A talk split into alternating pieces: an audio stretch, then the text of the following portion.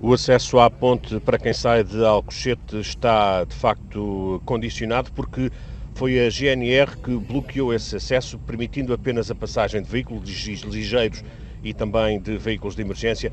De resto, todos estes eh, pesados, eh, alfaias agrícolas mecanizadas, tratores que estão em fila aqui na A12 eh, vão continuar aqui a circular num protesto diferente do habitual.